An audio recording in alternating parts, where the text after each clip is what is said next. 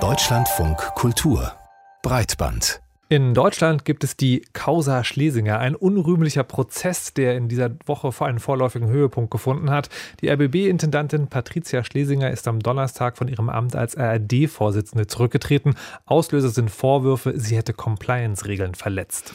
Ja, die Rede ist von einem System der Gefälligkeiten. Konkret geht es unter anderem um den Vorwurf der Vetternwirtschaft, also dass gemauschelt wurde bei Auftragsvergaben um ein überdimensioniertes Bauprojekt, um einen zu luxuriösen Dienstwagen und Gehalt, das von vielen im Angesicht von Sparmaßnahmen als deutlich zu hoch wahrgenommen wurde.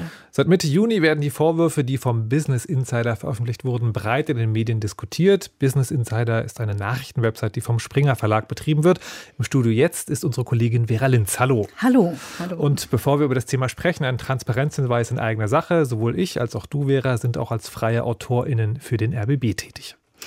Vera, wie ist dieser Rücktritt zu bewerten? Ist es ein Kompromiss, um erstmal Druck aus der Situation zu nehmen und eine Aufarbeitung der Vorwürfe zu erleichtern? Also es ist zumindest ein erster Schritt, um die ARD als Institution aus dem Sog der Negativschlagzeilen rauszuholen. Denn Patricia Schlesinger wäre ja noch mindestens bis Ende des Jahres ARD-Vorsitzende geblieben.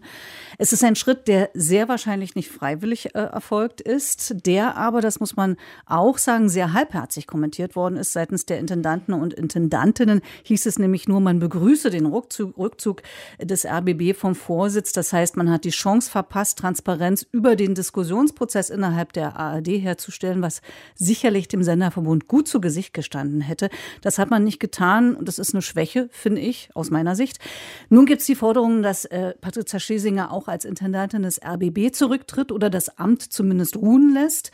Am Montag tagt der RBB Rundfunkrat in einer Sondersitzung. Er kann formal die Intendanz abberufen. Ob es dazu kommt, ist offen. Sicher ist aber, die Untersuchungen, ob die Vorwürfe gegen sie berechtigt sind, werden fortgesetzt, egal wie das Ganze mhm. jetzt erstmal ausgeht. Mhm.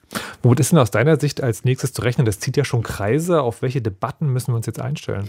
Na, das Problem ist tatsächlich, je, je länger sich der Vorgang hinzieht, desto mehr wird das den RBB belasten und desto mehr wird die Diskussion angeheizt werden. Denn sicher ist, Ergebnisse der beauftragten Rechtsanwaltskanzlei wird es nicht vor Ende September, Anfang Oktober geben. Auch Zwischenergebnisse werden nicht vermeldet. Das heißt, bis dahin halten die Spekulationen und Diskussionen auf jeden Fall an.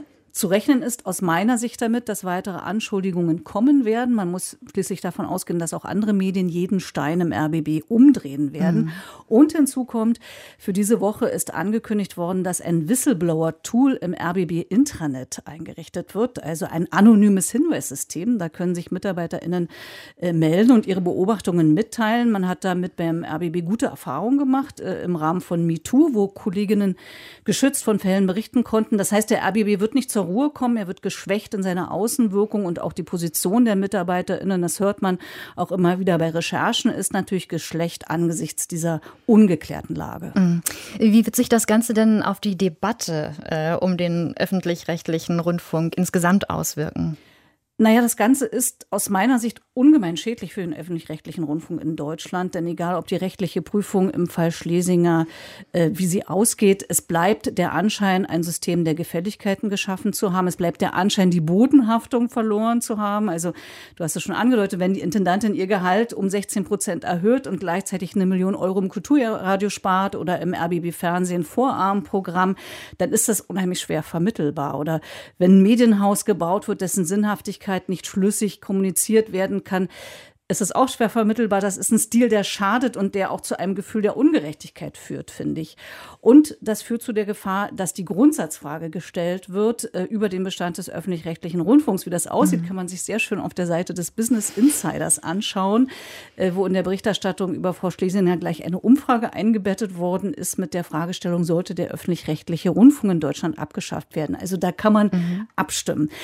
Das alles hat noch eine andere Brisanz. Im Moment läuft das Gesetzgebungsverfahren über den neuen Medienänderungsstaatsvertrag, auf dessen Entwurf die Länder sich im März ja mühsam geeinigt haben. Da geht es zunächst um strukturelle Anpassungen bei den öffentlich-rechtlichen, um sie fit zu machen für das digitale Zeitalter.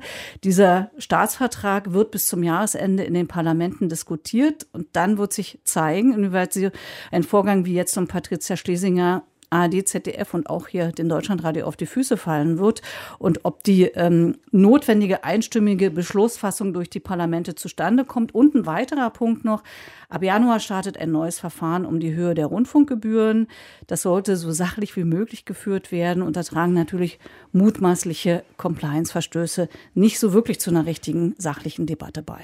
Vielen Dank bis hierhin erstmal. Vera Linz bleibt zu hoffen, dass der Fall möglichst schnell und umfassend aufgeklärt und abgeschlossen wird und dass, wie du gesagt hast, die generelle Debatte sachlich bleibt.